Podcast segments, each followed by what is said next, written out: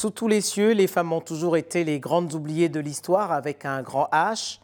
Dès l'époque coloniale, elles sont pourtant nombreuses à avoir joué un rôle décisif dans leurs pays respectifs. Plusieurs ouvrages parus ces derniers mois ont pris le parti de réhabiliter ces célèbres inconnus.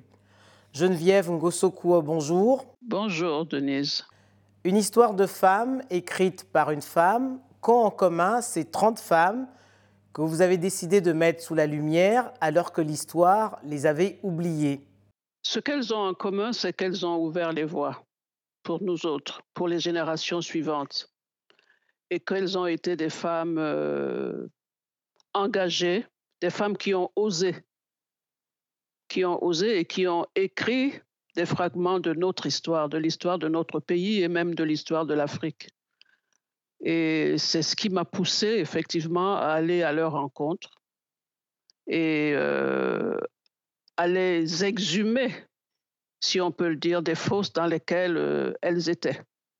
Peu importe les époques, le Cameroun sous protectorat allemand ou le Cameroun indépendant qui sera passé par la, double tutelle euh, française et allemande, et le statut des femmes reste inchangé. Est-ce que cela ne vous a pas frappé? Cela m'a frappé effectivement, mais je pense qu'il s'est amélioré. Il s'est amélioré parce que ces femmes, ces arrière-grand-mères telles que je les ai appelées, elles ont également énormément lutté pour sortir, pour en fait améliorer leur situation dans le cadre traditionnel. Même si l'on considère que justement dans le cadre traditionnel, elles avaient un rôle bien déterminé, un rôle bien déterminé et sur lequel euh, on peut dire que la société reposait. Et étant donné qu'elles ont osé, elles ont su, à leur manière, euh, pas dépasser ce rôle, mais elles ont su améliorer leur situation. Elles ont osé et elles ont permis justement que certains carcans de la tradition soient, euh, soient brisés, si vous voulez afin que celles qui viennent après puissent aller de l'avant et puissent euh, s'engouffrer dans ces voies qu'elles ont ouvertes pour aujourd'hui devenir des femmes qui ont beaucoup plus confiance en elles, si vous voulez, et qui peuvent s'engager dans certains domaines sans pour autant avoir honte, sans pour autant se dire que non, nous ne pouvons pas oser, et qui font euh, et qui, et qui s'assument beaucoup plus. Mais comment expliquer que sur le plan social, elles soient restées des femmes de l'ombre? Euh, Je pense qu'elles sont restées des femmes de l'ombre parce que déjà, par rapport à la tradition, ou plutôt par rapport à l'Afrique avant l'arrivée des Occidentaux, leur rôle se limitait en fait dans le cadre familial. Et euh, elles étaient énormément respectées parce que même lorsqu'elles étaient donc dans la sphère familiale, elles euh, discutaient avec leurs époux et lorsqu'il y avait des, des, réunions qui se passaient sur le plan public, les hommes allaient rapporter dehors ce que les décisions qu'ils avaient prises avec leurs femmes. Évidemment, aujourd'hui, euh, nous avons l'impression que leur statut n'a pas changé, mais moi, profondément, lorsque je vois justement l'amélioration qu'il y a eu entre toutes ces générations de femmes, moi, je me dis que quelque part, euh, euh, les femmes peuvent aujourd'hui oser et, devenir ce qu'elles ont envie de devenir. De creuser leur sillon. De creuser leur oui, sillon. tout à fait. Alors, vous avez recueilli énormément de, de confidences. Quelle est celle qui vous a le plus marqué?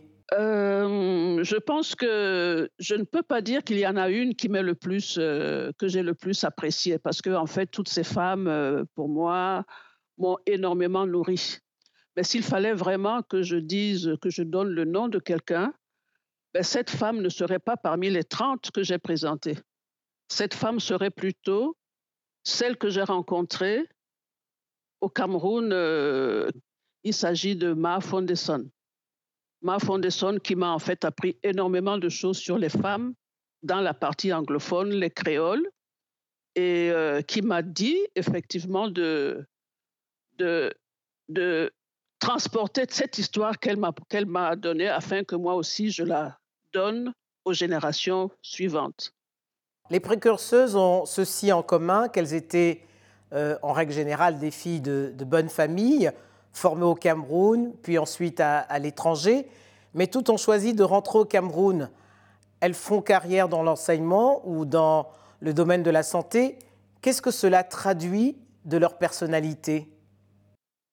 Je pense que cela traduit qu'elles, euh, restent des Africaines.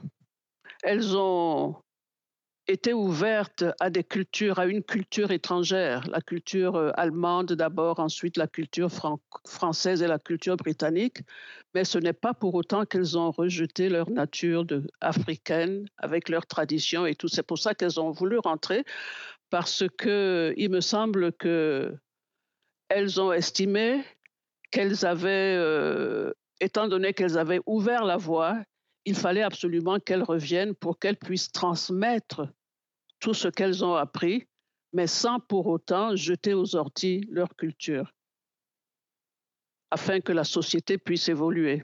C'était aussi des patriotes. Tout à fait. C'était des patriotes et je dirais même des militantes. Et pourtant, à l'époque des mouvements nationalistes, ces femmes hésitent à se lancer en politique, hein, à l'exception de deux que vous citez, euh, Julienne Goumou et de Gladys Ndele, deux femmes de caractère hein, qui ont su tenir tête aux, aux hommes, peu enclins à partager le pouvoir politique. Les choses n'ont guère changé aujourd'hui sur ce plan-là. Euh, sur ce plan-là, euh, je dirais que les choses ont changé parce qu'elles sont beaucoup plus nombreuses à s'engager en politique. Mais pas au devant de la scène. Euh, oui, pas au devant de la scène parce que justement, il se trouve que elles font partie euh, de, ce qu'on peut appeler la base arrière et qu'elles n'osent pas se mettre en avant. Elles font tout le travail et elles se rendent compte qu'effectivement, euh, lorsqu'on arrive à la fin, les hommes en profitent pour se mettre à l'avant, pour se mettre en avant et elles, elles, elles n'osent pas, elles n'osent pas effectivement s'engager beaucoup plus que ça parce qu'elles estiment, moi je pense qu'elles estiment que le travail qu'elles font et le travail qui est le leur, c'est un travail qui se fait beaucoup plus en profondeur, un travail qui n'a pas besoin d'être mis sur les, euh, dans les, les- lumières de la rampe. Parce que le travail fondamental, effectivement, c'est elles qui le font. Alors dans la deuxième catégorie, qu'on pourrait appeler les cadettes, hein, celles qui sont nées entre 1933 et 1953, euh, qu'est-ce qui les distingue de leurs aînés? Elles ont beaucoup plus confiance en elles. Parce que les aînés ont ouvert des sillons, elles s'y sont engouffrées et elles ont su qu'elles pouvaient effectivement aller beaucoup plus loin. D'abord sur le plan professionnel, elles sont allées beaucoup plus loin, puisque avant, celles qui les ont précédées étaient euh, surtout euh, infirmières, institutrices et, tout, et, cela. Mais elles, dans cette génération-là, nous avons maintenant des médecins, des pharmaciens. Donc, elles ont pu aller beaucoup plus loin. Un mot sur euh, les femmes du Nord Cameroun, hein, où on sait que l'islam est la religion prédominante, et pourtant cette religion n'a été ni un frein pour leur éducation, ni pour leur émancipation. Est-ce que ce n'est pas un tabou, un cliché qui tombe sur euh, justement ces femmes musulmanes Je pense effectivement que c'est un cliché qui tombe. Et parmi ces femmes, il y en a, même dans la mesure où elles ont été à l'école coranique, elles ont pu aller au-delà, au-delà de ce que la société leur réservait. Parce que même lorsqu'elles se mariaient très jeunes, elles ont pu, tout en étant mariées, être ouvertes, aller à l'école, obtenir des diplômes et euh, pouvoir également exercer une profession, c'est-à-dire euh, faire du commerce et tout, pour pouvoir être indépendantes par rapport à leurs hommes, par rapport à leurs maris. Donc je pense que le fait d'avoir vu les autres femmes, les premières générations, s'engager, combattre et tout, leur a permis effectivement de se dire, nous aussi, nous pouvons oser. Et elles l'ont fait. Parce que euh, l'une de celles que j'ai justement euh, décrites dans les célèbres inconnus, a été mariée très tôt parce que là-bas, euh, il fallait se marier, très tôt. Son père lui a trouvé un mari, si vous voulez, mais à un moment donné, elle est partie de chez ce mari. Elle est partie même lorsque le père lui a dit non, tu ne pars pas. Elle a dit non, je pars parce que je veux être indépendante, je veux absolument gagner ma vie. Et elle est partie. Et une fois qu'elle est partie, elle a continué son, son, commerce. Elle a continué son commerce et c'est son père qui est revenu pour lui dire, écoute, ma fille, je te comprends, tu as bien fait. Et évidemment, elle s'est remariée par la suite, mais étant donné que le deuxième mari ne voulait pas non plus qu'elle fasse son commerce, elle a divorcé. Donc, je pense que euh, le parcours des premières a permis définitivement à toutes les autres femmes de se dire qu'elles peuvent. Pour finir, Geneviève Ngosso quelle est celle qui a été pour vous une source d'inspiration? Je crois que toutes m'ont ému et je dirais que euh, si j'en sors une du lot, ce serait en fait ne pas reconnaître la force des autres. Ce serait ne pas reconnaître la force des autres parce qu'elles m'ont toutes nourrie. Elles m'ont toutes nourrie et après avoir euh, écrit ce livre et passé autant de temps justement à, rencontrer ces femmes qui se sont énormément ouvertes parce qu'elles attendaient que quelqu'un vienne les trouver justement pour qu'elles puissent s'exprimer et euh, dire aux nouvelles générations, aux générations plus jeunes, ce qu'elles ont vécu tout leur combat. Ben, j'estime que je suis, euh, je suis en admiration devant toutes. Et encore une fois, je répéterai que euh, c'est Ma Fondeson. Une de celles qui m'a également euh, convaincue, que j'ai beaucoup aimée sans l'avoir interviewée, c'est la grand-mère d'une de celles que j'ai interviewées, la grand-mère de Were Were King, qui disait que euh, il y a beaucoup de choses à faire dans nos pays et on se dit que tout ce qu'on peut faire ne peut être qu'une petite goutte d'eau dans l'océan. Et elle, elle a répondu, elle a dit, même cette petite goutte d'eau, il faut chercher à l'être. Parce qu'une fois qu'on l'est, on arrive à changer beaucoup de choses dans le temps.